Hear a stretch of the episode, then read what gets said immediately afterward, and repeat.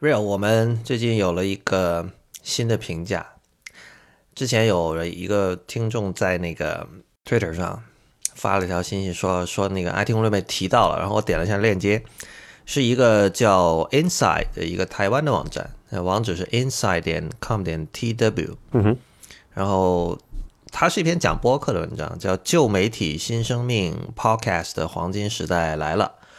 呃，就是你知道。这两年很多人写这样的文章嘛，我自己也写过，就是以前那个 GQ 的中文版约我写过一篇类似的文章，然后国外也很多，像 The Verge 还有其他一些主流媒体也都写过。然后这篇也是讲了一下，就是常规的为什么这两年很多人听播客，比如说这个私车，呃，在就是在车里听成了可能，在路上听成了可能，诸如此类的。呃，然后就给了一堆这个推荐的这个播客的列表，然后。前面一堆都是英文的，但是最后提到了我们，然后 我觉得他对我们的那个评价特别搞笑，只有一句话：“IT 公论冒号，中国大陆 IT 人必听。”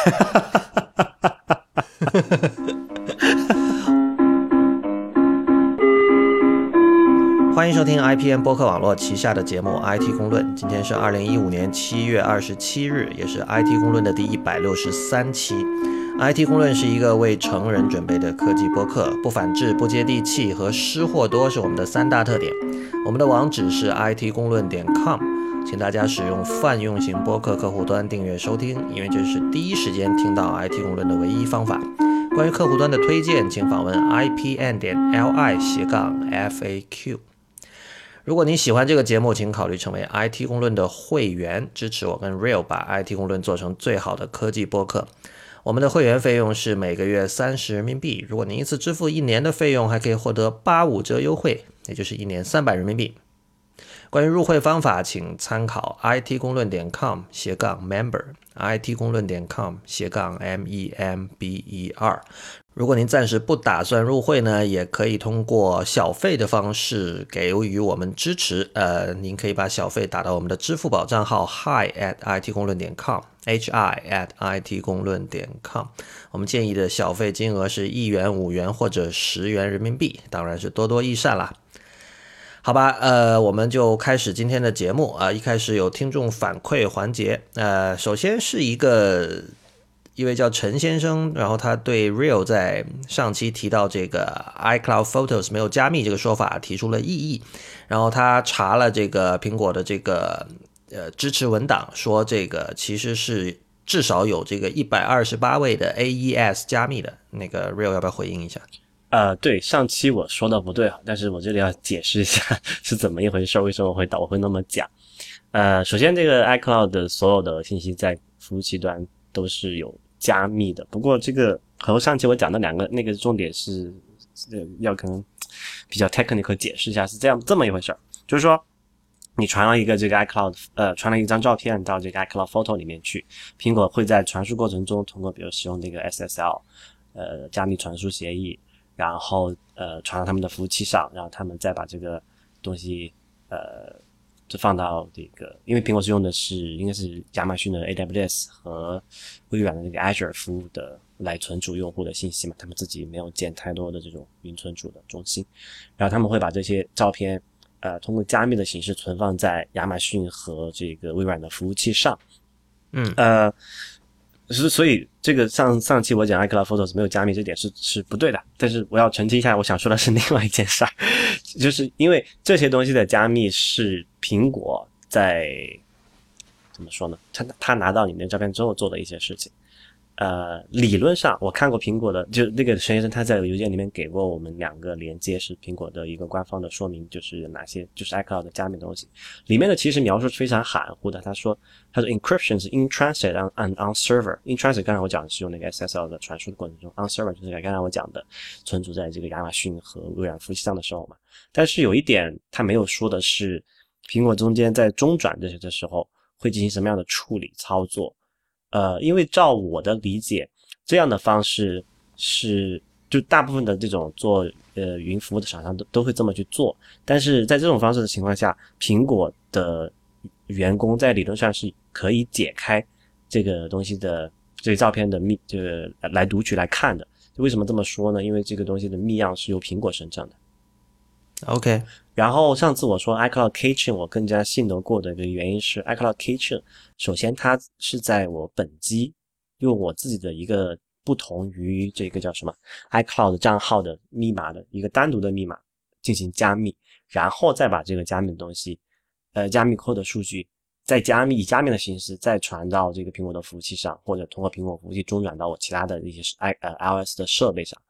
然后在这个过程中，即便苹果的呃员工或者苹果的公司的人想解开我的那些呃呃这些密码，他也是做不到的，因为我自己的那个加密的那个 key 是不会通过任何形式传到苹果的服务器上的。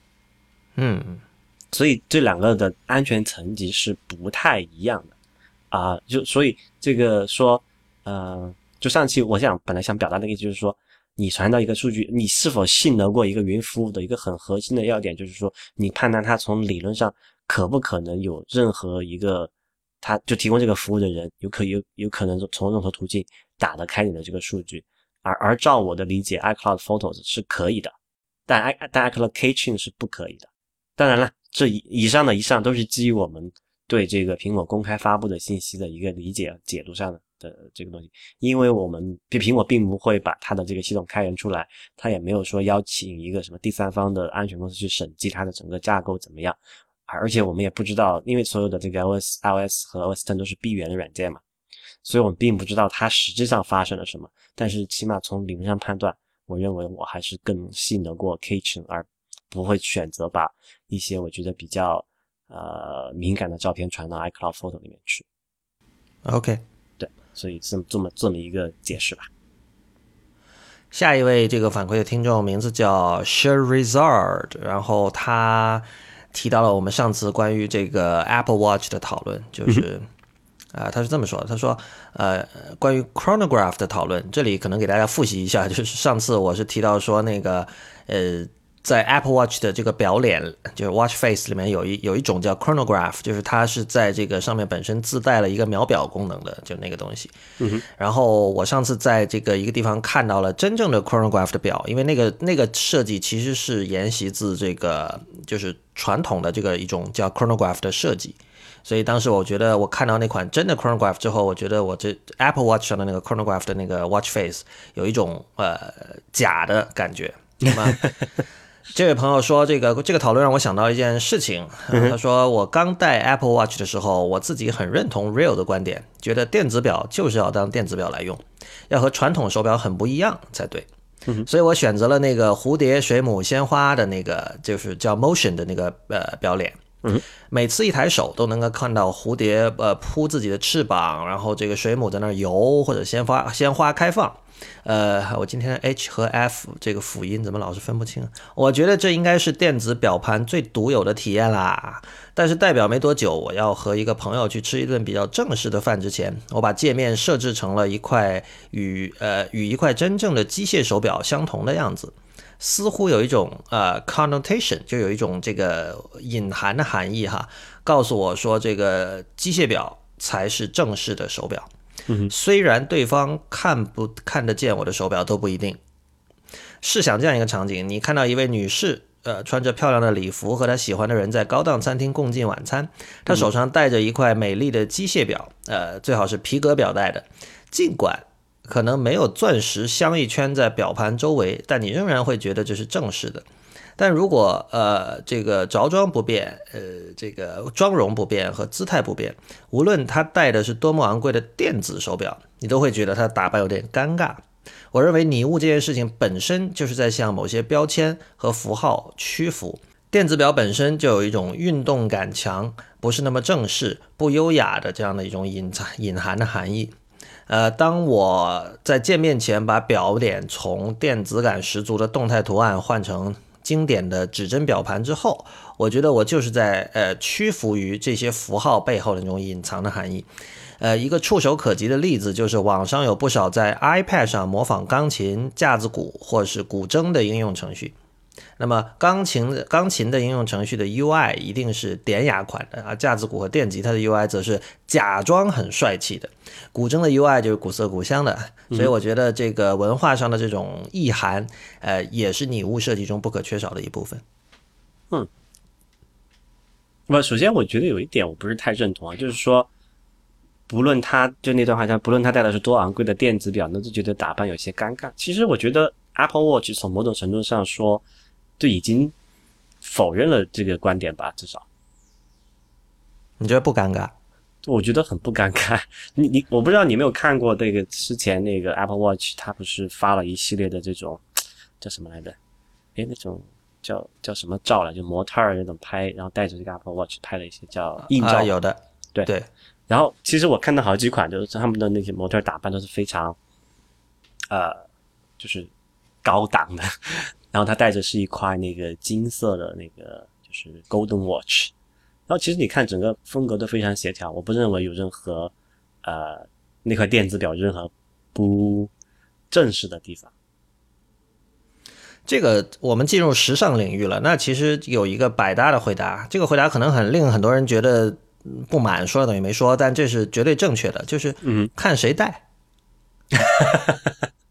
就是这样的，所以所以苹果才要找那种各种各样的非常厉害的模特来做这件事儿，对吧？呃，对啊，就是说你呃，如果你不会戴的话，哪怕你戴，比如最好的像 Rolex 或者什么一样的土嘛，这个什么对，就是这样。这个什么嗯，早早八九十年代中国的爆发爆发户们已经验证过这一点了。看搭配，还要看你个人的气质。然后，当然，我觉得其实，呃，要把 Apple Watch 带出感觉，其实可能比要把这个传统的名表带出感觉会更难一点，因为这属于一个新的美学领域，就是。呃，我记得以前那个我们的朋友玛丽在这个知乎上，就是那时候 Apple Watch 还没有这个发布，他写过一个所谓的这个反转论述的这个一个答案，就意思是说，比如说以前有钱人聚在一起这个吃饭，大家都戴这个传统的经典名表，但是呃，现在他觉得 Apple Watch 出来之后，大家会就是如果比如说呃一个创业者。他他已经是成功的，他比如他二次创业，他的第一次创业已经成功了，所以他已经有了一定的经济地位和社会地位。那么这个时候，比如他参加一个这个就是比如有钱人的聚会，然后别人都戴名表，然后他戴了一只 Apple Watch，然后他觉得反而这个人会显得这个鹤立鸡群，就是他会，就这个人会显得说比别的人更能跟得上时代潮流。但是我我跟你讲，这个东西一定是看场合的，比如说看人，我觉得是。对，而且比如说你跟一堆这种做 VC 的人吃饭，可能能够实现这样的一种一种状态。但是如果你跟比如说像这个 Vogue 的主编吃饭，嗯，对吧？就是那个什么时尚女魔头那个电影里所描述那个人 Anna Wintour，你跟他吃饭很可能就是完全达不到这样的效果，甚至还有反效果。大家如果去看一下 Anna Wintour 的一些采访，就知道他是一个确实对于科技是还算是应该说是相当抗拒的一个人吧。嗯哼。对，所以在那种场合，大大家就会觉得你是一个小朋友，或者是一个呃喜欢喜欢 gadget 的小朋友，或者不管你创业成功也好，你很有钱也好，就是这样。所以呃，我觉得看情况，而且我觉得如果你真的是喜欢，就是那对于讲究穿着、讲究搭配的人来说，怎么把 Apple Watch 呃搭配出一种呃高级感，其实是一种挺有趣的挑战，我觉得。然后，呃，关于这位朋友写的这封信，嗯，我觉得是这样的，就是，呃，他说到这种所有的这种文化上的符号，它背后有一些隐藏的含义，然后这种含义，呃，会直接跟人们对它的认知啊产生关系，对吧？就是我们上期其实也讲到了，就是你当你觉得一个东西高不高级的时候。这个这不是一个纯粹美学上的判断，这是一个社会上的判断。事实上，我们今天认为的很多纯所谓纯粹美学上的判断，它都是跟社会因素有关的。我觉得音乐就是一个很好的例子。很多人会觉得，呃，音乐是一个可以脱离于社会而存在的东西。比如说，我今天还是可以喜欢莫扎特的音乐，对吧？嗯，因为莫扎特的音乐属于你不需要受过什么训练，你。基本上就会喜欢听的，所以比如说有很多给小朋友听的莫扎特这样的一些 CD 啊，或者一些文化产品，但是其实这恰恰是传统的音乐学研究忽视的一块，而且是不应该忽视的。就是比如说传统大大家研究西洋古典音乐的时候，比如贝扎特，不不，我操，今天怎么搞的？比如莫扎特、贝多芬，他们不会，呃，他们更多的是从音乐本身，呃，从曲式、呃，和声对位，然后从这些角度去分析音乐。但是对于，呃。这些音乐家和当时的时代之间的那种互动，就是他琢磨甚少吧。但是这方面其实对于流行音乐会好一点。比如说，大家写 Bob Dylan 或者写 Beatles，肯定都会提到六十年代的这个社会现象，对吧？而且会认为那时候的社会风潮对这些音乐是起到了很大的作用的。但是其实这件事情对于古典音乐是同样存在的，或者是更甚吧。是不是更甚不好说，但是至少在这个音乐学研究，还有我们关于我们对于音乐的论述，以及我们思考这些音乐的时候，呃，大部分人是忽略这些现象的。那这个其实就跟我们的下一封这个听众反馈有点关系。这位朋友叫 Natsuki，那这位朋友，呃，对我们这个第一百零六期和第一百五十六期做了一个。跨越时空的反馈哈，他他把这两期里面的关于这个苹果的一些东西拎出来了。然后他说，一百零六期里，两位主播聊到这个 Apple Watch 的那个米兰尼斯表带。那么 Real 说，用这样的设计可能会有功能上的不足，比如说这个编织表带的网格内可能会藏污纳垢等等。呃，但随后 Real 又提到说，他喜欢这个甲壳虫车，理由是那种圆润的外形比较容易清洗。然后说，这个时候 Lawrence 当场表示质疑，不过 Real 仍然坚持说，确实是因为好用，而不是因为直觉上的好看。这是指你对甲壳虫车的这个看法哈。然后紧接着是一百五十六期，其中两位聊到了这个扁平化和拟物化设计的圣战。呃，这时令我会心一笑的内容出现了。Real 表达了他对拟物化设计的怀念，称那些精美的图标能够令人体会到制作者的用心。他甚至把这些拟物化的图标和奢侈品的精细化的设计做了类比。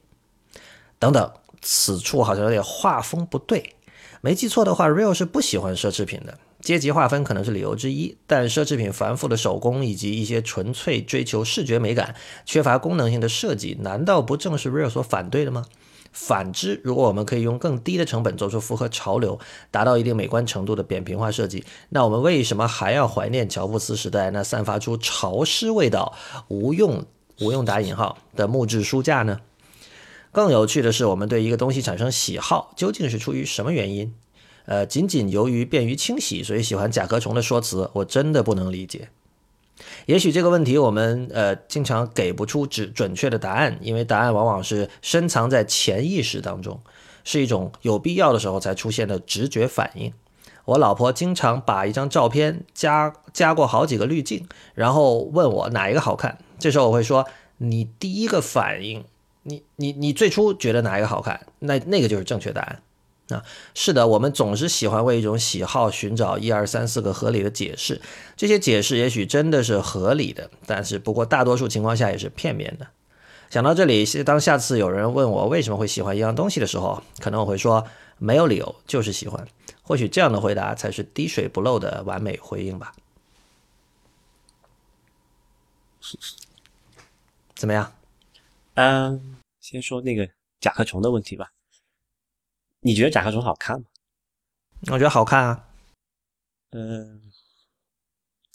好吧，就是 其实甲壳虫在我眼里不算是好看，就这种正面意义的好看的一个一个代表。不是，但是它是一种很呃指向性非常明确的美学，就好像你问我悍马好看吗？那有的人可能就不觉得悍马好看，有的人就觉得那种悍马那种很很强悍、很男人的那种感觉很好。对。对，所以我觉得这里是要有一个说法，就就我我我我我我我四川人嘛，我跟我老婆谈论某一个东西的时候，经常会用到一个词叫做，我先用四川话说叫做“丑乖丑乖”的，啊，什么意思呢？就是你初看起来觉得他挺丑、挺笨、挺蠢的，但是觉得哎呀好还挺可爱的。一个几个比较典型的例子吧，呃，你见过那个菲亚特五百吗？没印象。嗯，在那个电影里面，那个叫什么《碧海蓝天》吧，里面那个让雷诺开了一个非常老款的，它是一个那种非常破，然后非你你一看就是为这种意大利这种收入比较低的国家，不好意思啊，这又黑了一下意大利，昨天才黑了一次。啊，这种国家设计的一种廉价的车型，然后因为出于这种的考虑，它肯定在做工上，还有在一些设计上会会尽量简简化你这样的，你会觉得他觉得初看起来，哎呀，觉得这个好像挺便宜、挺丑的，但其实你仔细看一下。这种又体这种设计又从某种程度上透露出一种还挺可爱的感觉，然后菲亚特五百就是碰巧属于这一类的。我懂你的意思。对，然后甲壳虫在我眼里看了，其实是有类似的原因的。包哎，等一下，你那句四川话那个能写出来吗？那几个字就是丑和乖呀，就是乖就是乖巧的乖嘛。但你刚才说了四个字，呃，就是连复用的，丑乖丑乖。丑乖丑怪丑怪丑乖丑乖哈，对对对，就是先我们先第一第一次感觉得到它是丑嘛，就觉得哎，哇，这个词很赞啊，我要用起来。对，然后这完全可以啊，就是说你哪怕不是不懂四川话，看到这个字大概能够望文生义的。对对，就可能对应到。普通话里面应该会用这个叫什么“萌蠢”这个词来形容吧？我靠，普通话 sucks 啊！我们不用普通话，我们就说丑乖丑乖的，好吧？然后就这个代表刚刚讲了，有那个菲亚特五百，然后有这个甲壳虫，其实还有一个很就已经停产了，就是大众有一个类似于面包车的那个车，你还记得那个型号叫什么吗？大概是在六七十年代生产的，叫等下我查一下那个叫什么来着。所以你觉得甲壳虫属于丑乖丑乖的类别是吧？对，就是它，我不会直接说，我不会直接认为它是一个好看。比如说，我会觉得这个保时捷好看，但大部分人都会认同它好看，对吧？然后觉得这个，所以你你对“好看”这个词的这种用法是个狭义的，但是在我看来，好看是包含了丑乖丑乖和一切这种类似丑乖丑乖的这种这个亚类别的。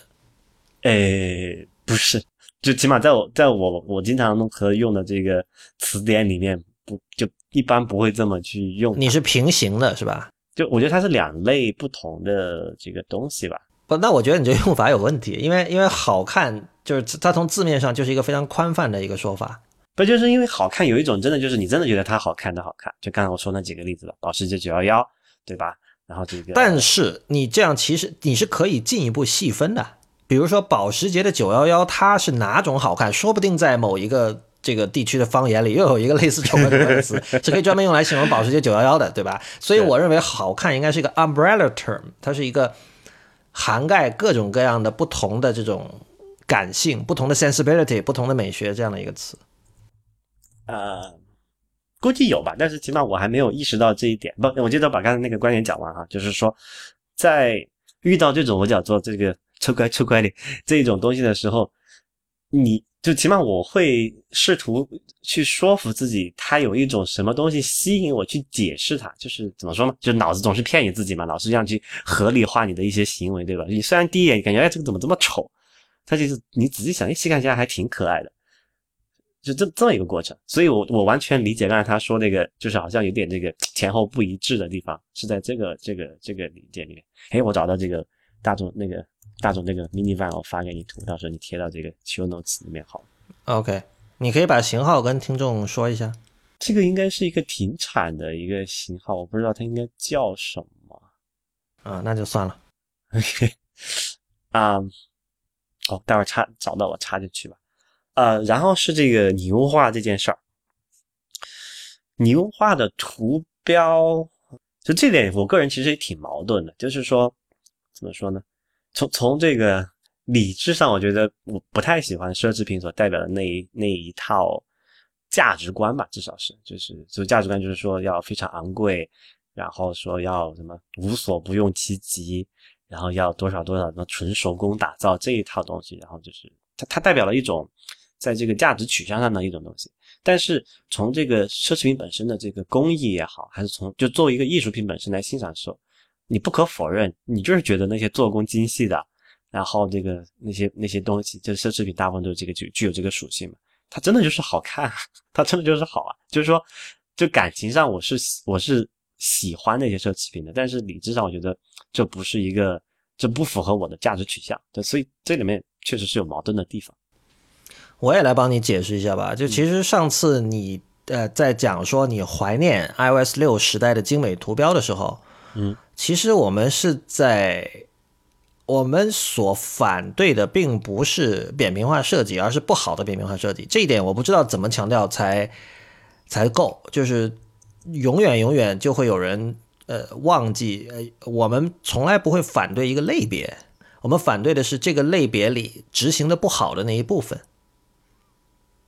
就就比如说说听音乐，我我很难说我是爵士乐迷，就是我因为我我会因为爵士乐里也有不好的，也有我不喜欢的。但也有好的，我觉得这个是一个很，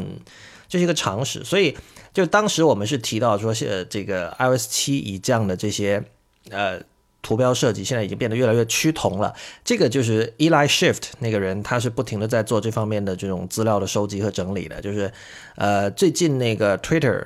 的这个官方客户端在做一个 A/B 测试，然后就是两个人他拿到的，他更新了之后，他那个 Twitter 客户端是长得是不一样的。而比如说 Eli Shift 他拿到的那个就是原本的那个 Twitter，它顶上是有一个蓝浅蓝色的一个 bar 的。我升级了之后，这个 bar 还在，但是它升级之后那个就不在了，所以那可能是 Twitter 正在测试的一个新的设计。然后他把那个设计就是主时间线的那个截图和 Twitterific 以及现在的 Tweet Bar 比较一下，三者几乎是没有区别的。就是我们反对的是这样的一种。趋势就是说，我们不反对扁平化设计本身，因为你说一个东西是扁平化设计，就好像你说一首曲子是弦乐四重奏一样，你这个没有其中不包含任何美学上的判断。一首弦乐四重奏可能是很好的，也可能是很平庸的。呃，我们所反对的是扁平化设计所带来的这种呃。偷懒和趋同，就像这个以前 Marco Arman 不是说，这个这使得一个程序员可以让花这个比较少的钱，也可以做到也算是令人满意的设计。但是就是也算是令人满意的设计，其实也就只能说也算是令人满意。而且一旦有职业设计师，就一旦有这个就水平更高的设计师进来参与的话，你会发现也算能令人满意的设计，其实并不能令人满意，就是这样。嗯，所以我觉得你当时在。提出这个以前的那个精美的图标好的时候，你并不是说我喜欢那种图标，而其实你更多是举出一种例子，就是说现在的这种图标设计也好，UI 设计也好，它里面的这个 craftsmanship 已经太少了，而且你你你会认为这是一种遗憾，对吧？这但这就是里面的矛盾之处啊，就是我讲嘛，就是说扁平化也好，还是宜家家居也好，它追求的都是降低成本嘛。就是不是说，在某种程度上说，降低成本的同时，就一定会降低这个跟你讲这个 craftsmanship？因为那个是要钱的，我觉得是一定的。而且，当你从商业角度考虑，当你要选择降低成本的时候，craftsmanship 肯定是你最先选择牺牲的东西。没错，对，因为这个东西是最难通过一个，因为商业上很多都是讲我们要有一个客观的度量标准嘛，要 KPI 对吧？要有 metrics，然后这个 craftsmanship 你怎么去度量它，对吧？所以。这个可能就是真的是那些最先被舍弃掉的东西，然后不管是就这么说吧，不管是哪种艺术风潮也好，总有那些做得好的东西。但是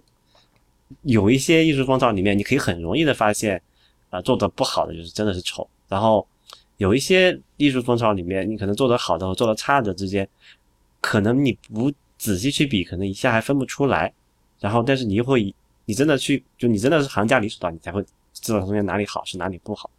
然后扁平化设计可能刚好就处于这么一种状态。好和不好的话题，其实呃呃，我我知道，就是很多，比如说这个从事技术工作的人，他会觉得这种事情很难于琢磨，嗯呃，好像没有没有没有标准。但是，我我想举一个例子，就是在高中的时候啊，当时我基本上只听古典音乐和爵士乐，然后。有一天，我有一个同有一个朋友，他给我听了那个 Guns N' Roses，还有那个 Iron Maiden。Iron Maiden 是一个金属乐团，就是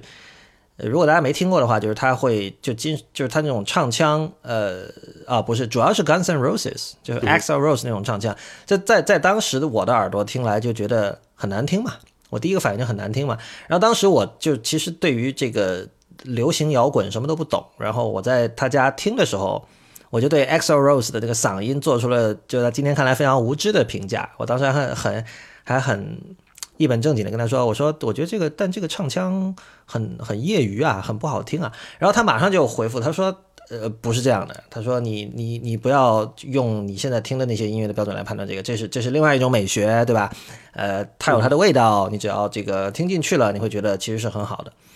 呃，所幸那个时候我年纪尚小，属于。当时我是一个可以被人随便捏的橡皮泥，所以我我当时完全就是可能。如果是晚一点听到这种话，我可能会嗤之以鼻或者什么的。当时我马上就想，哎，有可能我是不对的，对吧？对我，我当然我希望我现在还保持这种特质哈，就是，然后我我就我就马上尝试调整自己的心态，然后回去就是去听这张唱片，然后再慢慢的哦，后来明白到哦，确实这种，比如说有时候听起来像呕吐一样的嗓音，其实是有它的趣味的。嗯，那么这件事情是怎么样的呢？如果我没有这个朋友告诉我这一点。我自己买到了一张 Guns N' Roses 的 CD，很可能我永远不会喜欢它。那这说明什么问题啊？就是说，其实这里就仍然是刚才说的社会影响的问题，就是包括我们说各种设计是有风潮的。比如说，说白了，很多人讲说这个哦，以前微软做扁平化设计的时候，大家从来不说什么哦，苹果现在一做，好像大家就一蜂拥而上，觉得这是一个这个好的东西了。但就是这样的。这就像这这件事情，就是为什么苹果做了扁平化设计，大家就蜂拥而上。这跟我当时的朋，当时那个朋友跟我推荐 N' Roses 是是一样的。这是一个我信得过的朋友。如果是一个比如说泛泛之交，或者说我不信任他品味的人跟我推荐这个东西，它的效果很可能就不是这么好。没有办法。那么这一点其实是这位叫 Natsuki 的听众所不喜欢的东西，因为他写了这封信之后，我给他回了一封信，因为他最后不是提到嘛，说很可能没有理由，就是喜欢，这才是滴水不漏的完美回应。那我跟他讲说，我说我说我我们会在节目里讨论你的你的信，但是简单的回答就是说我并不喜欢滴水不漏的回应。然后 Natsuki 就回我，他说我也不喜欢，但他他不喜欢的一点是说，他不接受说美学判断其实是。包含了很多这种杂质的，就不是一个客观的标准，是吧？对，但是我跟你讲，这是不存在的，没有，嗯，不存在这种客观的标准。就是哪怕是经典名作，其实说白了是是有人写出来的。还是吴涛那句话嘛，所谓大师是有人去捧他的人。这句话我觉得非常的对啊。而且刚才你说的那个，就微软做那个平扁平化，没有人鸟，然后。苹果做就这样，这不就是我们讲的那个什么商业里面追求的最顶级的这个力量嘛？就是品牌影响力嘛，品牌号召力嘛。对，但是你知道，所谓这个 branding，还有这种就这一套东西，这套理论是二十世纪才出现的嘛？嗯哼，对吧？就是商业世界就是无孔不入，这是这是晚期资本主义的一个现象。但是在更早的时候呢，之前几百年、上千年，人类也在不停的做艺术，然后。关于这些艺术的论述也不断的在被写出来。那么，在那种时候，是不是没有类似于今天的像这种品牌影响力这样的力量存在呢？我觉得是有的，只不过当时我们没有 brand 这个词，大家也没有什么意识。所有的评论家不都在做这样的事情吗？对啊，其实就是品牌，所谓品牌其实是呃被被被商业主义呃给 corrupt 的一种呃信任。这么说吧，嗯，就以前你是选择信任一个人写的东西，比如说或者他的他的品味，但是现在就是品牌把这个东西给给 codify 了，他把它符号化、符码化，然后把它用一种呃，其实是更加不尊重你智力的方式，把它强加于你，就是这样。哎，说到这个，我可以讲一个另外的事情，就是。关于设计哈，关于你刚才说的这个丑乖丑乖的这个事情，你们上次你跟吴涛在前一期内核恐慌不是提到那个 design pattern 吗？对，就是吴涛上次也提到了那个东西其实是来自于建筑的，就是七十年代的时候，就是在这个 U C Berkeley 几个教授写了一本，写了其实是三本书，就其中有一本叫 A Pattern Language，就是他在那本书里所试图达到的是，就是他试图提提出一种永恒的建造理论。就是说，你这他说有一种，他认为有一种呃建筑的方式是超越于一切东西之上的。然后你只要按照这种方方式去造房子，就一定能够造得好。然后我跟你说，昨天我去了这个本地一家很有名的餐厅，这家餐厅六十年代成立的，然后在七十年代还是什么时候，呃，七十年代八十年代吧，发生了一次火灾。嗯哼。然后后来他要重建嘛，他请的就是《A Pattern Language》的作者之一。是帮他重建的。这家餐厅很有名哈，就是说，如果是像比如我们未知道的听众肯定是知道的，它叫那个 Chesapeake，C H E Z，然后 P A N I S S E，就是这家餐厅是什么？首先，它是这个所谓加州菜，就是这个 California cuisine 这个派别的创始人。就是加州菜的特点是讲究什么东西都要是这个本地的，然后是有机农场的，对吧？农场直送，就是说，然后就是他就是讲究这个食材的这个新鲜还有健康，就是他相信最好的食物一定是因为你的食材够好然后做出来的。这跟日式好像有点不谋而合。哦，很多饮食文化里都会有有这样的坚持，广东也有啊，就是所谓不时不食嘛，就是第一个食是时间的食，第二个食是食物的食，就一定要吃当季的。你去你去。餐厅里点一道什么青菜，然后他说啊，这个时间吃西了呃吃这个通菜不好，我们现在吃什么什么别的这一样。但但是但是呃这个就是是呃这 c h e s p a n e s e 这家餐厅就是把这个东西就贯彻到极致，就是他说我所有东西都是从本地的这个农场或者这个从本地的农民那里去买来的那些菜，然后他也他也是那种就是没有呃就是是固定的菜单。呃，就是说晚餐哈，你是因为它它是上下两层嘛，然后上面一层是吃午餐的，下面一层是晚餐。晚餐是它有它每天换的，就每周换不同的菜单，然后每天是你就是固定的一个金额，然后他给你做，就这样的，你不需要去点菜。然后呃，就那个人叫 Alice Waters，他六十年就开始做这个，然后他早年也参加了 Berkeley 的这个什么 Free Speech Movement，就是跟这个学生运动、跟学生们站在一起的那帮人。然后后来他写了很多书嘛，就这个人已经很有名了，而且在那个餐厅发生过很多很多经典的故事，包括那个德国有一个导演叫这个 Werner Herzog，就是大陆这边一般翻译成赫尔佐格，然后台湾叫何所。这个人当时呢，就是他为了鼓励另外一个叫 Errol Morris 的一个纪录片导演。那人也很有名，就但但那个时候，那个 Morris 想拍一个片子，但他说我没钱。然后那个 Herzog 就说：“这个电影哪是钱啊？电影就是说你不管有没有钱，你一定要做。”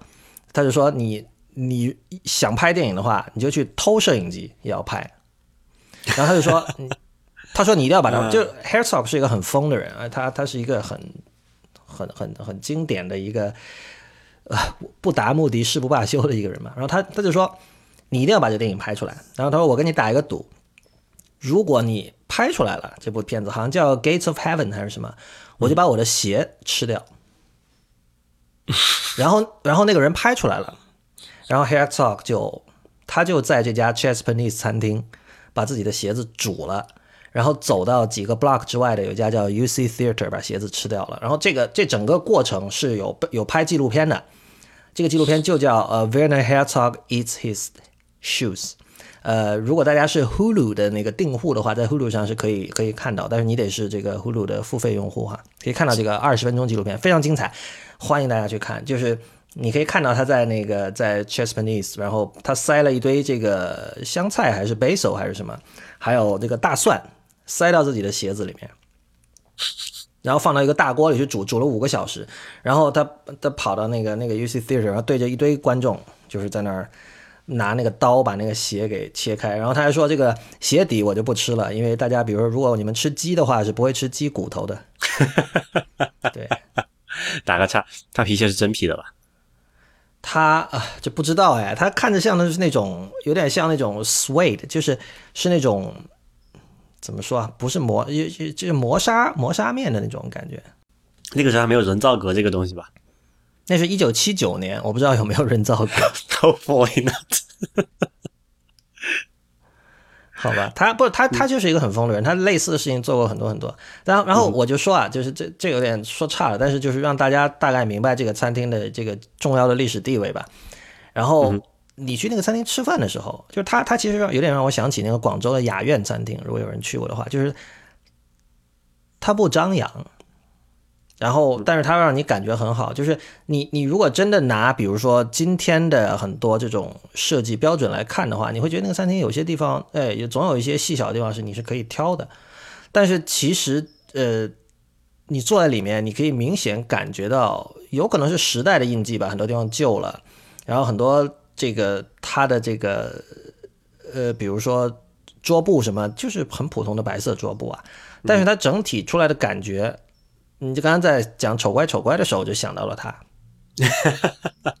就他肯定是不完美的，而而而而我们现在在我们在这个 UI 设计领域和软件设计领域，很很多时候，就也或者说软件的视觉设计领域，很多时候大家是追求一种完美的感觉的，就每一个细节都要到位。嗯我觉得这跟乔布斯有很大关系吧，就是他，而而且尤其软件上，你可以就是你对于心，你对于那种呃闪闪发亮的，一看就是刚从这个炉子里拿出来的那种感觉，是有很高的追求的。就是你不希望这个东西一看是有时间的痕迹的，你有没有这种感觉？事实上，为什么我们现在觉得你文化设计旧？你你你如果现在回头看 iOS 六的设计，我觉得就是因为它有时间的痕迹。就是它过时了嘛，不不再是流行的。但但是但是什么叫过时呢？你仔细想一下，才过时两三年啊。就是因为有一种新的风潮起来，然后被啊、呃某些人呃就是有意无意的推动起来，就导致就是这个所以流行嘛，流行过了就是过时了。对，但这里就是说，有没有可能产生一种 UI 领域的丑乖丑乖的一种审美？啊，好像在现在看来似乎没有，就是你一旦丑了就不可能乖了。让我想一下。其实很多游戏里面，我觉得蛮符合这个特质的，游戏不一样，对，比较怪机的那种游戏，你会觉得整个你就单看某一个东西来看，你觉得啊这怎么怎么这么丑啊？想起来有一个比较特例，你玩我小时嗯不是小时候，就是差不多九十年代两千年左右吧，有一个叫做主题医院哎还是模拟医院的一个游戏，啊，知道。对你玩过吧？你记得里面那些我我没玩过 Theme Theme Hospital 吗？对你你记得那些里面的那些人物的形象吗？就是非常每个都非常怪异的，有印象看过截图，对对对。不过那个那个跟当时技术的限制有关吧？对，就是那个是一个客观的原因嘛。但是现在就是，如果你把它复刻到现在来，你依然看那个东西，依然觉得它是一种蛮刚才我讲的那个丑怪 丑怪的，因为就是你看每个人都觉得单看都找你找不到美感啊，对吧？但是你放到一起来看，觉得诶诶，放在一起这么多丑丑的东西，感觉还挺可爱。呃，这个我觉得是因为游戏本身它从概念上就是一种对别的对真实世界的模拟，对吧？比如说主题医院是对经营一个医院的模拟，然后比如赛车游戏是对真的开赛车的模拟，所以你已经预了它是要去模仿一个什么东西的，嗯哼，对吧？所以所以你可以接受他身上有时间的痕迹。然后你想，比如说我们评价一个人，我们有时候会说一个人的身上有时间的痕迹，呃，这种痕迹很可能是一种是一种优点啊，是一种魅力啊，是会让是沧桑感。对啊，对，沧桑感其实还是对，特别是哈，对小女生好像挺有杀伤力的。就是有有什么软件的 UI 是有沧桑感的，那个什么 Aqua 有沧桑感吗？a Aqua 没有沧桑感，可能你你现在看那个 Mac OS 九、Mac OS Classic 那种有沧桑感，包括那个之前我们的那个听众群，我看他们在讨论那个 Word 的历史的事情，然后我就去找了那个 Word 五点零、五点二还是几 For 啊 Mac 的那个界面，那个很沧桑。首先那完全是黑白的，然后就是说那整个那个 resolution 都非常的低，就可能我们看。或者看早期什么 Commodore 64那种电脑，会有会觉得有沧桑感。总之，我觉得就是这种时间的痕迹的有无，或者说呃人们对于呃人们在这个 UI 设计领域对时间的痕迹是否接受，和这个怎么说，就现在扁平化设计中的这种无性格、无差别设计的泛滥是有是有关系的。就是说，如果你更能够接受一种有时间痕迹的东西的话，呃，就不会把这种什么都要是新的，什么都要是光鲜闪亮的，什么都要是无尘的、无菌的一种设计作为唯一的标准。啊，我想举一个例子，前前几年我看了一部很老很老的片，叫做《You've Got Mail》，啊，我知道那个片叫中文中文叫什么来着？什么电邮传情之类的吧。对对，是是那个谁演的来着？呃，Tom Hanks 和，Mac Ryan。对。然后里面有个细节，我到现在为止都印象非常深刻，就是他们那个时候那个电影应该是九十九十年代。九九十年代的，对的一个片儿，啊，当时应该是，呃，他们里面用这个写，就这你你看片名知道吧？You've got mail 是讲两个人怎么通过电子邮件认识，然后往来，那必不可少的，在电影这个桥段里面就会有两人通过这个屏幕打键盘的发书写邮件这个方式沟通的一个一个场景嘛，对吧？嗯有一个场面是一个特写，就特写就是拍那个电脑屏幕上的一个他们打写邮件的镜头啊、然后在这个上面就是他用用一个笔记本电脑，具体款式我现在记不太清楚，但是你知道九十年代笔记本电脑，你可想而知那个屏幕的质量和那个会不会好到哪里去，对吧？而且解析度大大概应该是估计是六百四乘以四百八这么一个像素的 东西吧。然后它上面打它那个系统好像是应该是 Mac Mac OS 九吧，那个时候应该是或者是七八这样，肯定不是十，因为那个时候还没出嘛。对然后你然后就你会看到那个那个在那个特写镜头上面，一个他们在敲击那个字符，那些字符一个一个在那个屏幕上出现，然后那个屏幕是满眼的那种像素的风格嘛，因为那个时候的解析度低。但是你会觉得，就我不知道，我当时看那个时候我就特别感慨，我觉得，因为你现在我就用一个 Retina 屏幕对吧？你觉得每个字符都笔画清楚，都是非常精细的那种美感。但是你去看那个特镜特写镜头上面那个字符，可能只有可能某一个，比如带一个字母 I 吧，可能只有高，可能有七八，可能十几个像素的高，你可以你可以肉眼数得出，在那个镜头上，那是肉眼数得出那个字母 I 是由多少个像素构成的。，OK，然后你会觉得其实还是蛮好看的，就在那种情况下。当然，就一方面是表扬那个 Mac OS，还是反正十以前的版本，在的 typography 其实也是非常了得的，因为同同比的时候应该是 Windows 应该是挺糟糕的，但是。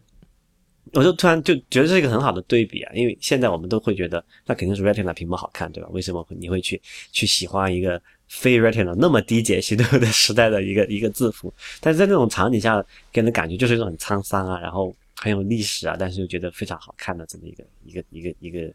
一个一个场合吧。你刚才说呃肯定是 Retina 好看，我觉得这是一种对呃这种评价其实是一种对 power 的崇拜，就是说。你知道 Retina 屏幕，如果我想做那种模拟的像素效果，我也可以做，对吧？是，这我我不知道啊，但这种模拟出来的感觉好像还是没有那种。对啊，那是假的嘛，那是假的嘛。废你何苦呢？你会说？对，啊，这就有点有点像那个叫什么来着，你用那个 Apple Watch 这么一个高 DPI 的屏幕去模拟那个表机械表表盘的感觉一样，就觉得很很怪嘛。嗯，我觉得是这样子。好吧，那那个我们过渡到今天的这个新闻环节。第一条不，你来讲。呃，这个是一个很老的 产品了，大概应该是三年前吧。Kickstarter 上面有人做众筹做了那个叫做 Coin 的一种，怎么说？就是是钱币、硬币那个词。对，Coin 就是硬币这个词，但是它是一个信用卡，但是它不是一张普通的信用卡，它我们叫，如果你过去玩过卡带的话，它叫 N 合一信用卡。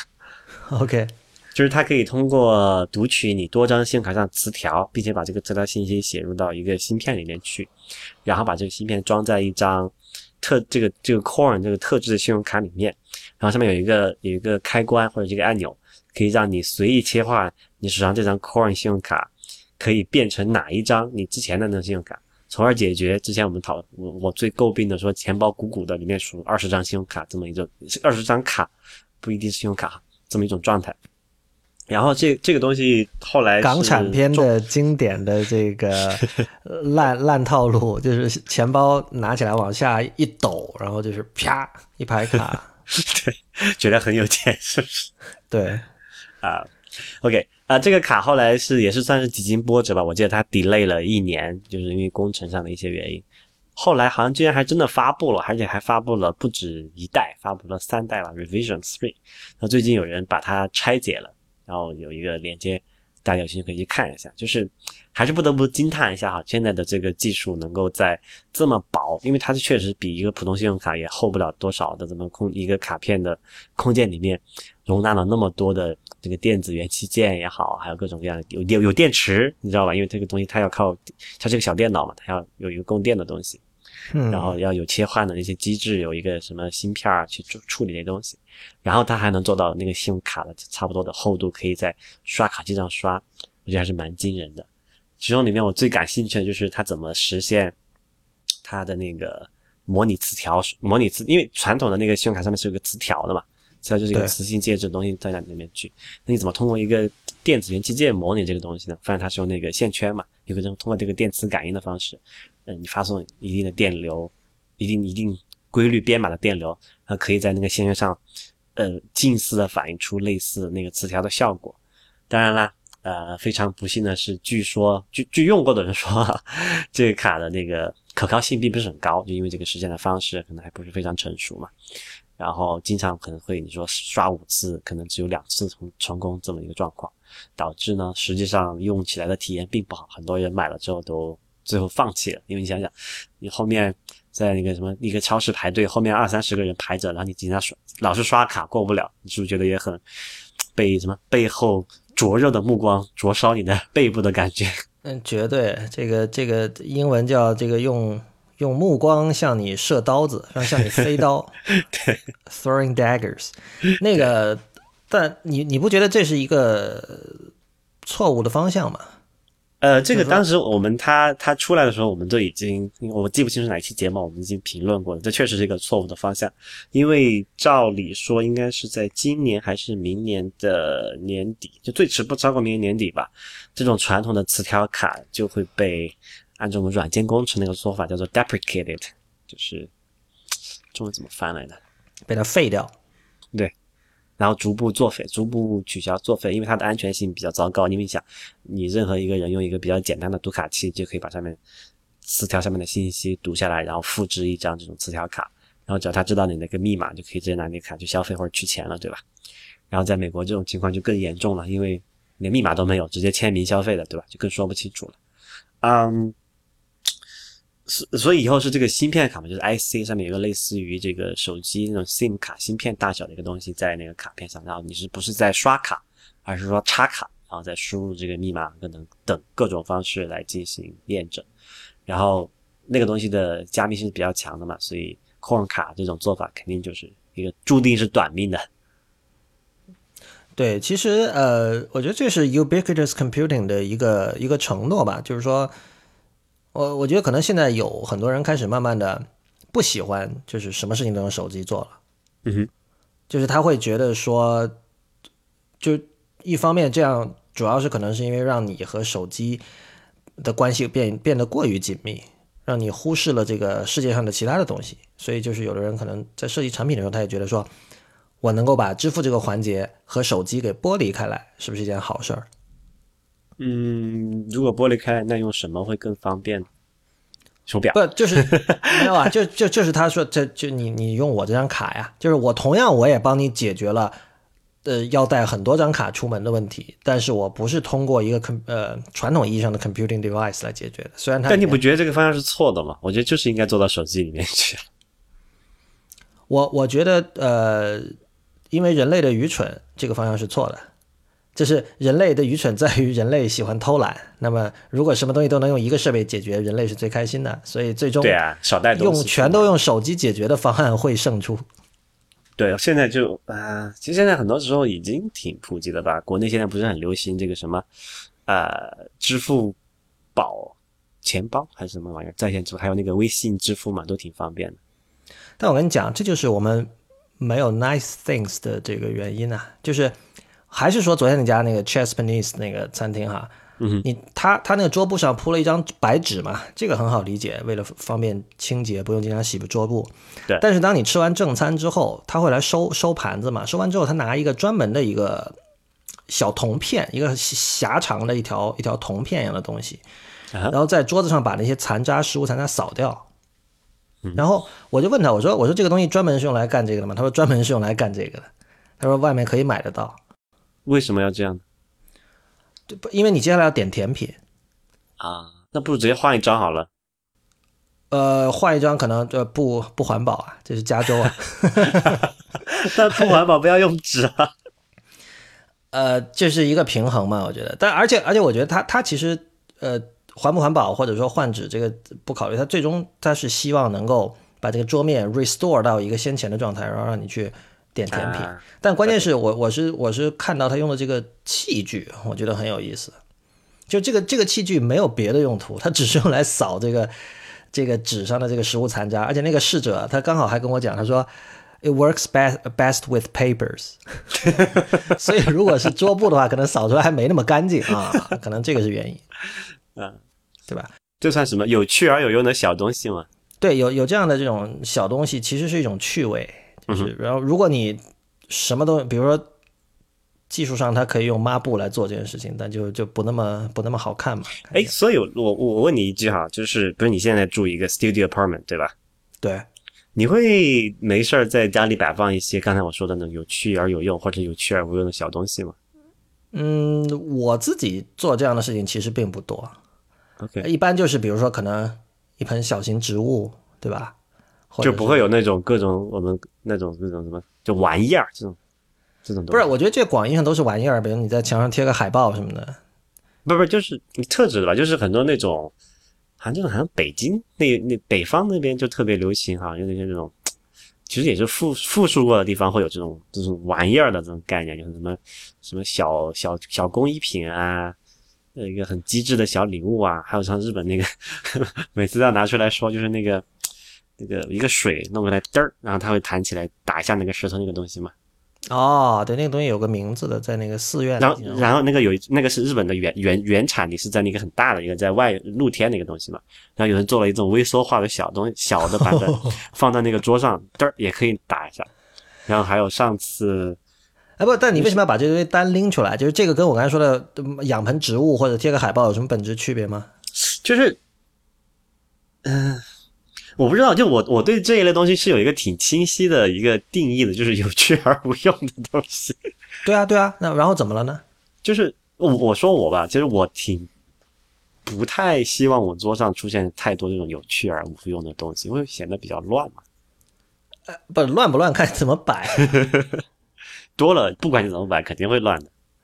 呃，有时候这种东西是会给你灵感的，说白了。啊，对，这个这个是它的公用性的，也就它就不再是有趣而无用，它是有趣而有用了嘛。所以这个那不用处是你去找出来的，你不觉得吗？对啊，就好像刚才我说甲壳虫好好洗一样，是找出来的用处。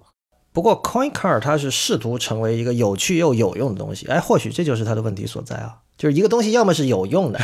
要么是有趣而无用的。如果你想又有趣又有用，我觉得这可能不是一个设计者可以去控制的事儿。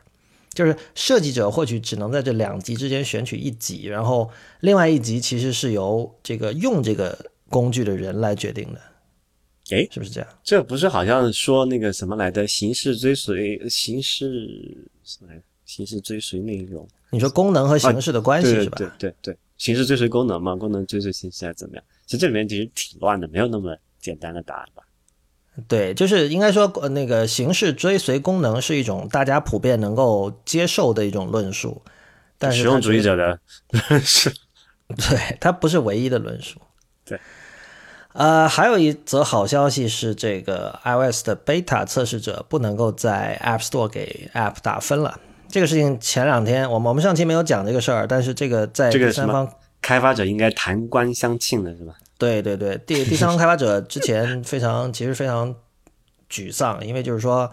他们的 App 在现在还没有正式发布的操作系统，也就是 iOS 九的 beta 里不能用了。但这个不是他们的问题，而且事实上目前为止你还不能够给 App Store 提交适配啊那个 iOS 九的版本，对啊因，为苹果的做法是大概是那个正式版推出前一周吧，对，反正就是一段时间，他会发一封信给开发者说，你现在可以提交你的 iOS 九 App 啦，然后那个时候你才可以把你的 App 重新打包，然后上传。所以在这之前，如果你的 App 在某人的这个测试版的操作系统上用不了，你是完全没有办法的。但是有有很很多用户是不知道这一点的嘛，然后本来就是说不知道这一点的人，你就不要去装 beta 版的操作系统，但他们还是装了不，。我觉得这是最奇怪的，就是你都装了 beta 版本了，那个 beta 什么意思？不明白吧？就是可能不稳定。呃这个没办法，很多人就是不明白，而且很多人装 beta，他是用一些比如淘宝上找来的方式，或者论坛上的，然后，然后，然后他就去发现自己最喜欢的第三方开发呃第三方 app 不能用了，就会去给他一个一星的评论。那这个时候，哇，那真的是冤呐、六月飞霜啊！所以就是现在就苹果就在后台嗯拨动了一个开关，就是说你如果用的是这个 beta 版，就没有办法给 app 打所以，所以这种已经被大家吐槽了这么多年的问题，现在才解决，我们怎么说呢？怎么说？就是苹果就公司的苹果就是对这件事儿不上心嘛。我我我呃，我现在愿意给他们所谓叫 benefit of the doubt，就是我我先假定他们是善意的，因为至少我们从像 Don Melton 这种人，他最近一年以来在公开管道发声，我们得到的一个讯息就是，苹果内部也有很多人对这些事情，他跟这个第三方开发者是同样的沮丧，同样的感到无能为力。然后他是想做呃正确的事情，但是我觉得就是大公司病啊，没有什么好说的。对啊，因为这么小的一个改动，就是基本上就走了的呢，flip the switch 的工作，对吧？对。为什么竟然熬到现在？因因为这个是它那个 App Store 里面整个是个 Web View 嘛，所以它应该是在后台服务器里面改一改就可以的。对啊，对啊，就是唉，不知道怎么说好。那这个还有 App Store 还有最吐槽的那件事情，搜索哈，搜索还是问题依旧啊？是吗？有什么问题？就是搜就被人 SEO 都很厉害啊，你经常搜一个什么东西出来的完全不是那个。啊，不知道是个什么鬼。然后这是听听说，在国内的那个就国行的那个 App Store 特别普遍，因为 SEO 都被大家玩坏了嘛。那这个问题好像是其实是挺难的问题，是吧？像 Google 对待这种 SEO 作弊的，我不我不觉得这个事情很难啊。其实我之前听说的一些事情，就是好像是某一个什么什么书库吧，一个什么应用，好像他把能用能用的把那个什么，就是你提交的时候不是要给一个关键词列表嘛？对。他把那种有的没的能用什么能用的关键词都放上去的，那要审核干什么？这个事情是有技术含量的，因为它的那个关键词列表是有有长度限制的。所以像你说的那个，我知道那个电子书软件，我忘了叫什么了，但它当时真的是很夸张啊！包括那个现在有一些播客平台软件也是这样，大家会发现，对啊，搜什搜什么都能搜到它，但是你要放那么多关键字进去，它应该是我我不知道它具体怎么做。对，我知道这个在技术上是就是技术上去反 SEO 是一个非常困难的事情，就好像那个为什么说 Google 这家这家这件事情做的特别好，因为他们有很多非常牛的技术人在做这件事儿，对吧？这个没有问题，我理解，这个有难度。我也不指望说苹果把这些事都做得非常好，但是苹 App Store 是有人工审核的，嗯，人工审核看不出来那个关键词列表有问题吗？这些人是白痴吗？对，这个确实没办法解释，对吧？所以，哎，说起人工审核，你不觉得吗？就是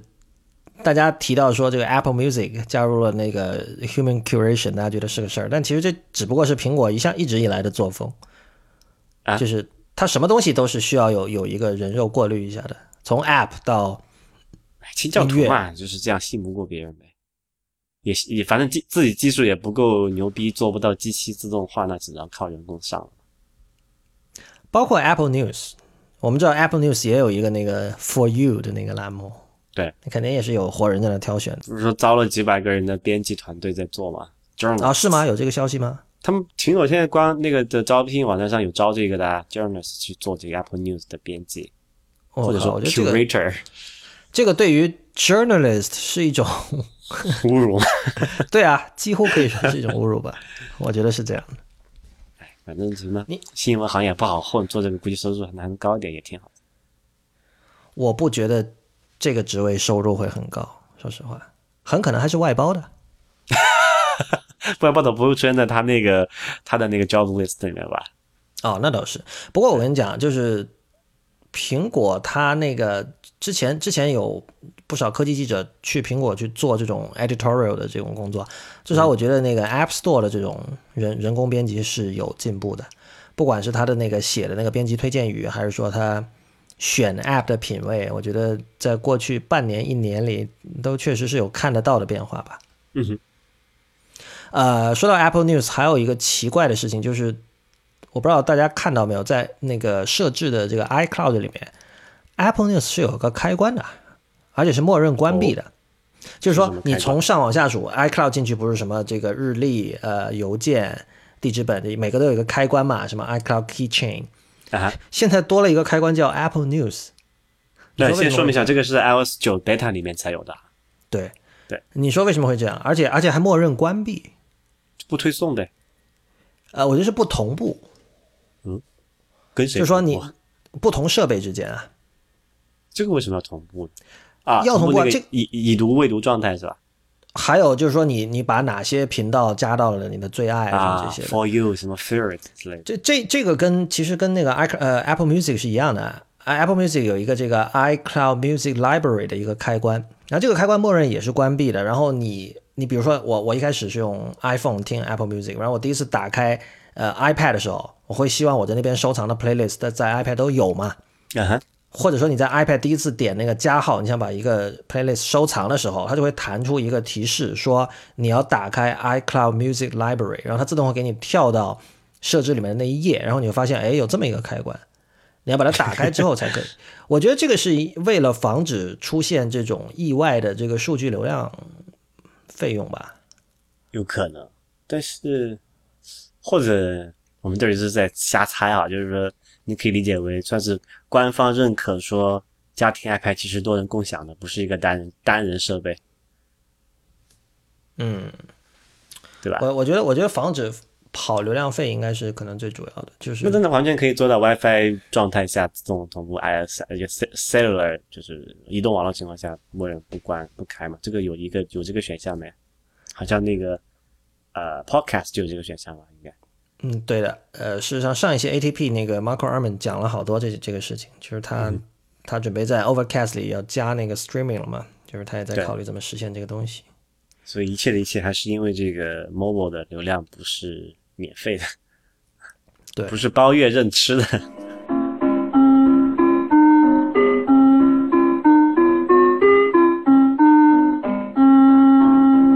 呃，您现在收听的节目是 IPN 播客网络旗下的 IT 公论。下一条消息是这个，这个可能跟我们听众里学生还不少，所以这个消息跟大家应该关系也挺大的。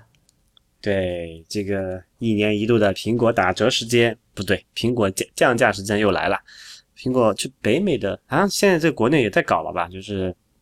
每年八九月份的时候，新学期开学的时候，苹果都会找搞这叫做 Back to School 的促销啊。过去几年呢，通常就送点什么点卡，就是 App Store 的。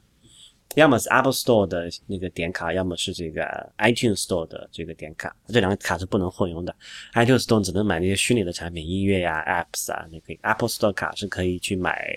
硬件产品，就在这在零售店里面买硬件产品的。通常通的过去通常做法是你买一个 Mac 送大概是一百刀的这个点卡，然后买一个 iPad、iPhone，iPhone 好像不在这个行业，iPad 吧是送五十，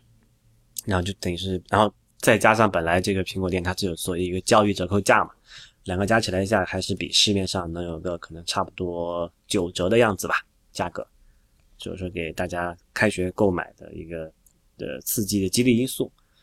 然后今年呢情况变了，不再送这些点卡了，送这个 Beats 耳机。啊 OK，嗯，然后。就看你怎么解读了。你可以说是不是这个 Beats 耳机被人吐槽它可能不太好卖啊？因为我们众所周知，Beats 耳机音质其实并不好，只是样子看起来。其实我也还是不能接受 Beats 耳机的美学，但 whatever，很多人喜欢。啊 丑乖吗？丑不不不丑，纯粹的丑，没没有，再加上音质不好，我都不明白为什么会有人会有人喜欢它啊。然后，其实大家在想这个到底用意是怎么样子？因为牵涉到之前，因为因为现在我们回过头来看，Apple 买 Beats 说到底也就是为了那个 Music 那个服务嘛，对吧？其实并不太在乎它的这个硬件产品线怎么样。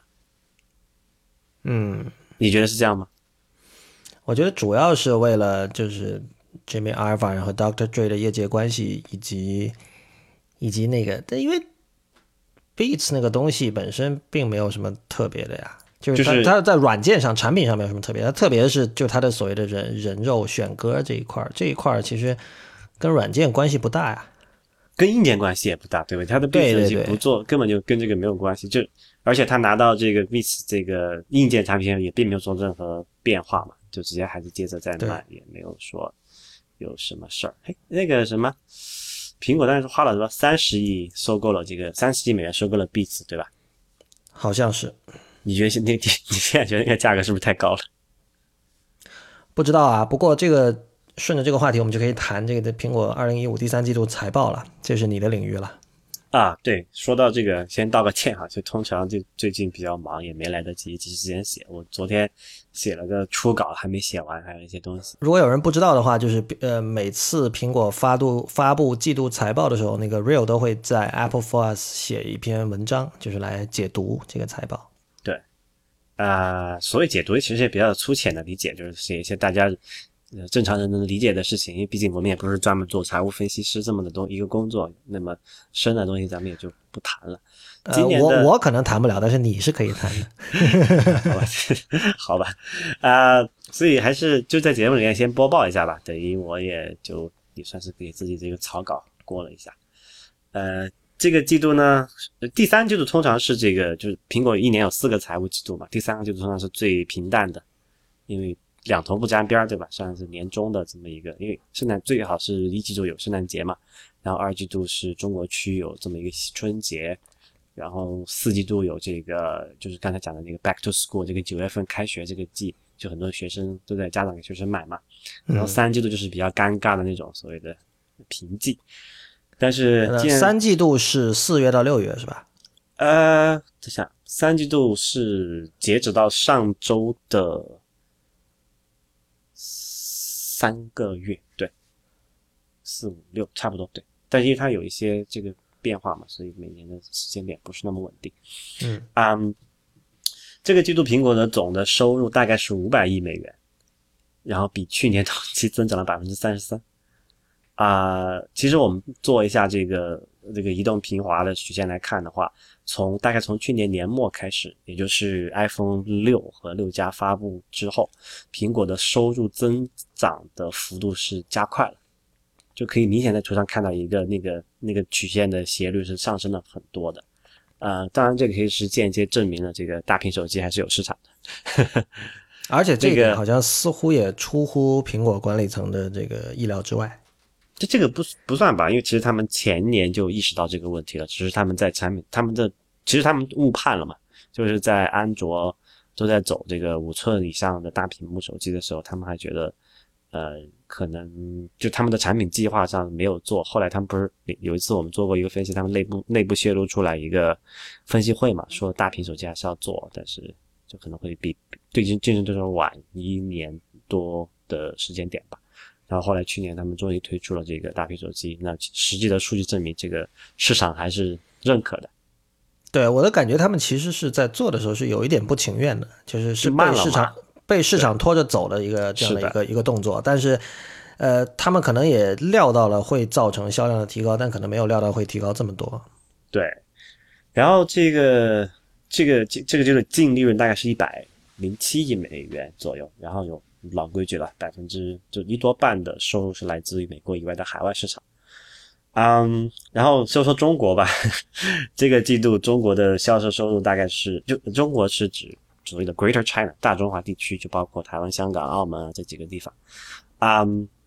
大中华区的销售收入大概是一百三十二亿美元，你看总量是差不多五百美五百亿美元嘛，这够那个比率还是非常高的，将近差不多百分之三十了吧。然后，较去年同期，就是这个是今年的三二零一五年的第三季度嘛，比二零一四年第三季度，今年收入增长了百分之一百一十二，就翻番还多了百分之十二，嗯。非常了不得。然后，这个库克的说法是，这个 iPhone 的销量在这个季度增长百分之八十七。这个市场的一个状况是，IDC 就是 IDC 有个预测，是中国大中华区的智能手机市场应该增长是大概是百分之五左右，它增长了百分之八十七，非常了得。而且更好的消息是，等这个这个季度大中华地区的这个 Mac 的销售额增长了百分之三十三。OK，就。据说是因为那个就是新款那个十二寸的 MacBook 卖的挺好的哦，真的？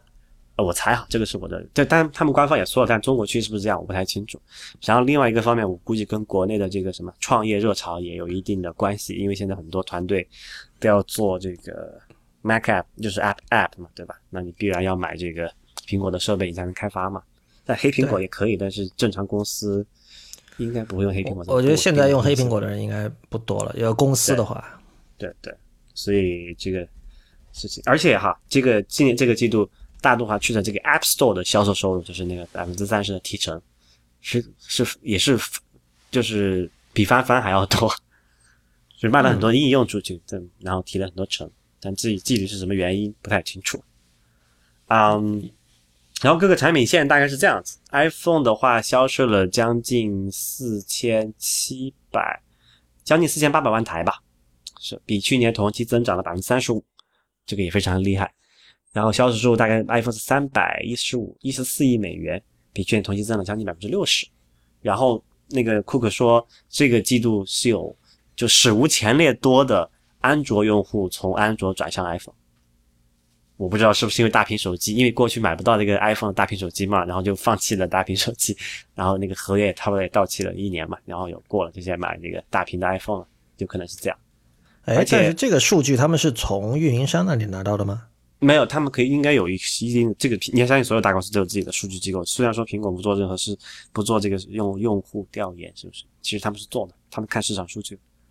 对，但他怎么知道一个人从 Android 转 iPhone 了呢？问卷调查，那您运运营商应该应该可以拿到数据吧？比如说，对我觉得运营商可能是一种，就是你原来的套餐是什么，现在的套餐，还有一些其他的调查，就市场调查出来的话，可以大概算出一个数，这个应该是没有问题的。然后还有几个比较有意思的事情，呃，本季度 iPhone 的销售在印度大概是翻了一番，就百分之九十几的增长。OK，非常恐怖，对不对？因为印度通常是一个收入水平比较低的市场那。过去都是安卓的天下，也为为什么那个什么被印度人控制的谷歌特别 看重这个市场的一个原因哈。但是比较奇怪的是，今这个就有有这么多安卓用户转到 iPhone 上去，而且有这么多在印度市场增长有增长也也挺好的。然后在欧洲市场好像也是增长百分之三十五吧，三十几。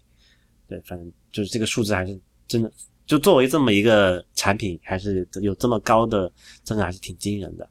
就这一部分的论述，其实多少在意料之中吧。就是，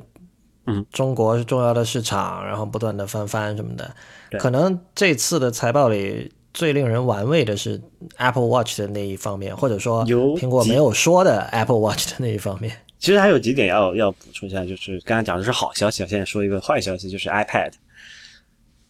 这个这同样也是意料之中的嘛，就是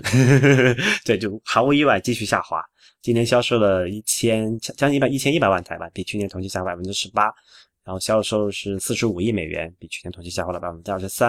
然后这个是连续第六个季度的销销这个 iPad 销售下滑。然后今年我们也看到二零就是 WWDC 二零一五的时候，他们在 iOS 九里面加了很多针对 iPad 的一些改进吧，就像那个叫什么来着？呃，分屏显示啊，还有那个叫叫什么来着？呃，就是多任务，是想这个扭一下这个曲颓势吧。但是这个毕竟要下个季度才能看到效果了。如果下个季度的这个结果除了 iPad 这个产品线的销量还是这种持续下滑的话，我我是挺担心，就是说可能 iPad 会跟 iPod 一样，就是说就不再出现在苹果的财报里面了，就不再单列了。至少很很现实啊，因为其实你看现在多少用那个大屏 iPhone 的人还在用 iPad。很少。我觉得 iPad 主要的问题是你买了之后，你可以用很多年。就它因为它不够，就它不够吸引人嘛，用的不够多嘛。也是，就是说大部分人用它是看剧或者看书，而这两者其实你就没有慢一点无所谓。就就起码以 iPad 现在的这个功能点，好像它的市场就已经差不多饱和了。除非说你能开辟一些新的功能点，让用户觉得哦，我这个太重要了，我一定要把它这个性能提起来，我至少一两年要升级一次。比如说我要用它来办公啊，也是这次的主打的，就是这次 iOS 九发布的主打的一些功能嘛，那可能才能才能加快这个升级的这么一个过程嘛，来，扩大市场份额。对，当然你刚才提到这个 Apple Watch 啊。Apple Watch 这个数据，这个数据其实是并拿不到的，因为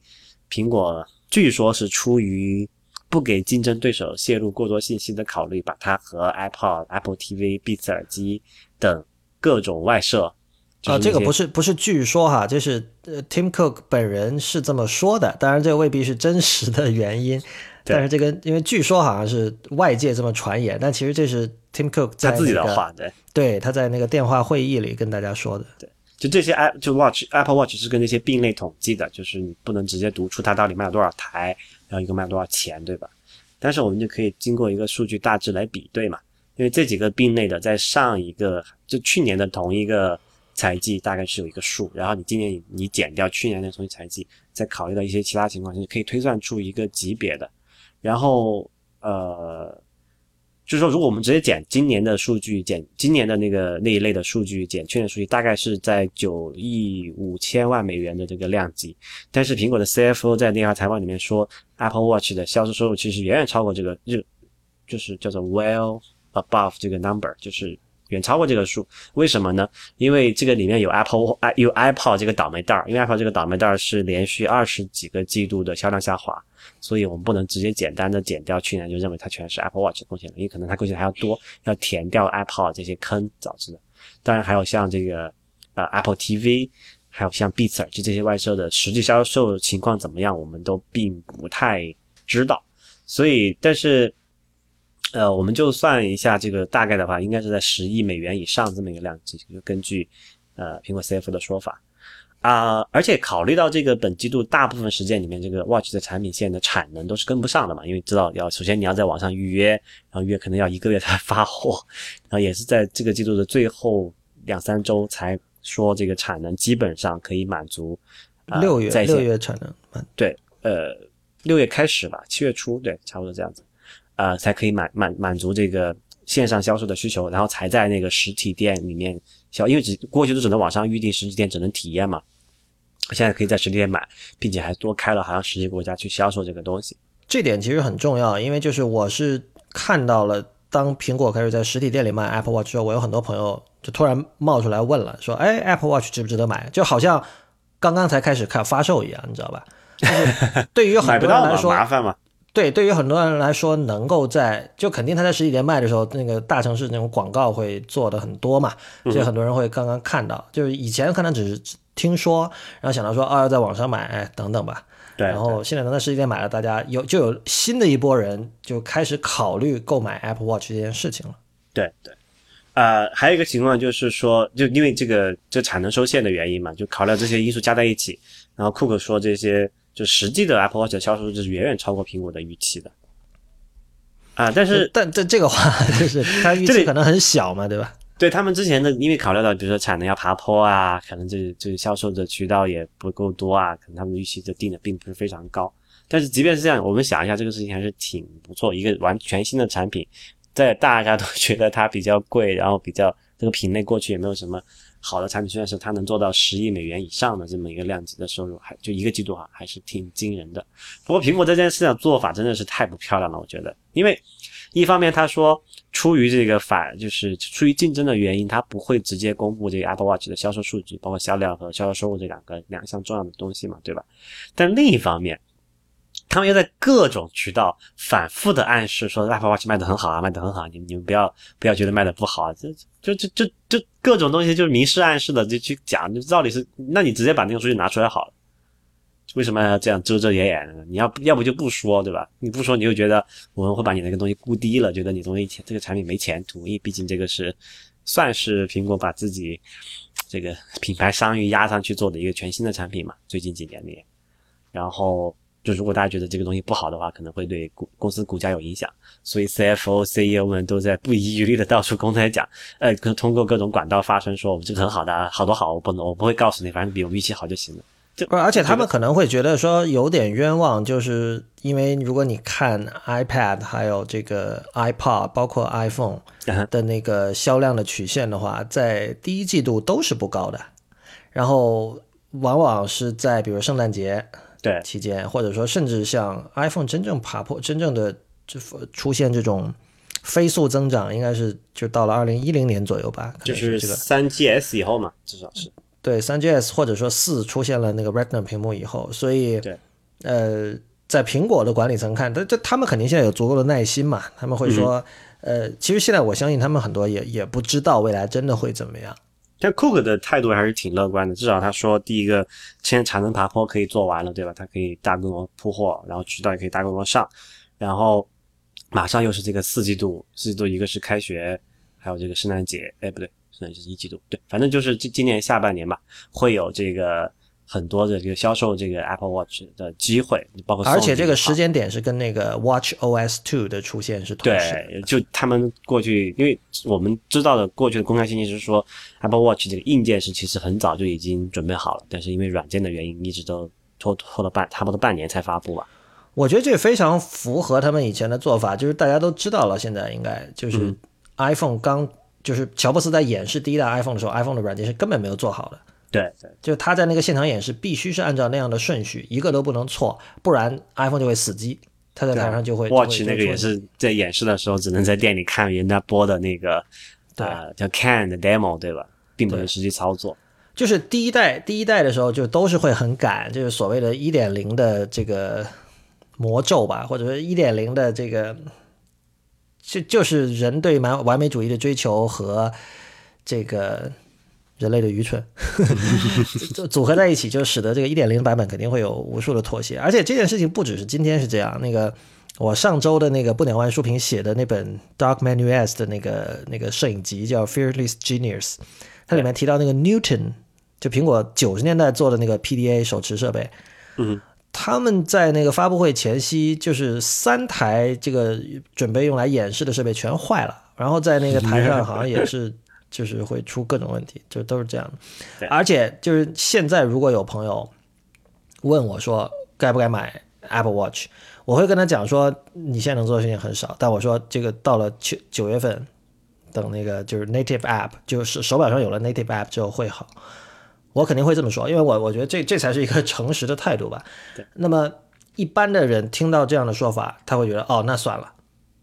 嗯。而且他不会说在日历上加一个标签，哦，九月份有这个 Native Apple Watch，我要去买。他不会的，到那个时候他可能就忘了。然后可能到了圣诞节的时候，他可能会想，哦，我是不是应该买个礼物给自己或者给别人？对对。所以是这样。呃，今年财报最后还有一个亮点就是。之前我们有他把苹果把这个叫 App Store 啊、iTunes Store 啊这些，它归为一个叫做 Service 服务这个产品线嘛。对，这个产品线本季度的收入首次突破五十亿美元的销售额，然后它是超越了这个 Mac 和 iPad 产品线，呃不，超过了这个 iPad 产品线，成为苹果继 iPhone 和 Mac 之后的第三大收入来源。然后库克说，这个季度的 App Store 的收入就全球的总收入哈是历史最高点。但没有说具体的数字啊，这个我们不知道。这可能在下次 W 明年的 WDC 他可能会说，我们又给了开发者多少多少钱，然后我按那个比例算一下，除以零点三就知道到底收入多少钱了。嗯，对，但是就觉得还挺好奇的啊。本本质也没有什么特别的理由，为什么 App Store 的收入会被一下飙这么上去了？你看中国区突然 double 了还多，就很奇怪。有可能是因为这个 iPhone 的销量上去了，所以 所以跟着这个 App Store 销量也上去了。常识判断是呃，应该还是跟游戏有关，因为你可以看到最近也有很就是第三方开发者这个抱怨声仍然是不绝于耳，就是最典型的像那个 Brand Simmons 不是写了一篇叫 Love 的博客嘛，嗯，就他他的意思就是说，现在只有有爱的人才会选择做第三方 iOS 和 Mac 开发，对，就是你你就是他说当时有一帮那个开发者聚会嘛，然后有一个人就说这个哎我有个点子，然后我想做一个。呃，独立的这个 iOS 的这个软件，你们看好不好？他的点子还没说呢，全部人马上说哦，不要不要不要不要不要，就是你你你活不下去的，什么什么。啊，Anyway，就是以上就是这次苹果三季度财报的一些亮点吧。然后总结下来就是说，呃，收入很牛逼，中国很牛逼，iPhone 也很牛逼，App Store 也很牛逼。然后 Watch 不知道，然后看呃，Watch 也很牛逼，但是具体多少我不知道。然后 iPad 很挫，对，iPad 很挫。啊，Mac 也很好哈，Mac Mac Mac 其实刚才忘了说，这个要补一下。呃呃，Mac 今这个季度销售了四百八十万台，比去年同期增长百分之九，然后销售是六十亿美元。然后这个这个东西是有一个对比的，就是在全，那 Mac 属于属于就属于广义的 PC 嘛，虽然说有个广告 Your Mac 什么 PC 之类的，那就不扯了。但是这全球个人电脑这个广义的个人电脑第一里面是包含 Mac 和算上平板电脑一起吧。呃，Garner 就的数据是这个同时期的全球个人电脑出货量是下降了百分之九点五的，然后 IDC 有个数据是全球出货量不不含平不含平板电脑的话是下降了百分之十一点八，所以其实 Mac 算是在逆势生长吧，逆流而上，对对，反正挺挺不容易的。但那个库克的说法是说这个就是刚才讲那个新款的十二寸的 MacBook 的贡献非常大，而且他现在好像也没有没有完成那个产品的产能爬坡嘛。我之前不是给我老婆订了一个嘛，现在啊，这前几天才发货吧。哦，真的？对，等了差不多一两个月的样子。所以，呃，你的这个稿子什么时候写完？哎，我努把力，争取看明天还是或者是后天发布吧。OK，那等于说我们的听众可以先听为快了。对对对。好吧，那我们今天这期节目到这里就结束。呃，谢谢大家的收听。如果您喜欢我们的节目，请考虑成为我们的会员，支持我们把 IT 公论做成最好的科技播客。我们的会员费用是每个月三十人民币或者一年三百人民币，也就是有八五折的优惠。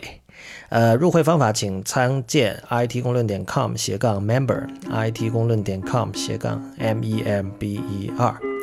欢迎您在社交网络关注我们，我们在新浪微博叫 IT 公论，IT 公论的公，IT 公论的论，在 Twitter 和 Instagram 都是叫 IT 公论的全拼。同时，也欢迎您收听 IPN 播客网络旗下的另外七档节目：太医来了、未知道、内核恐慌、流行通信、High Story、无次元以及硬影像。我们下期再见。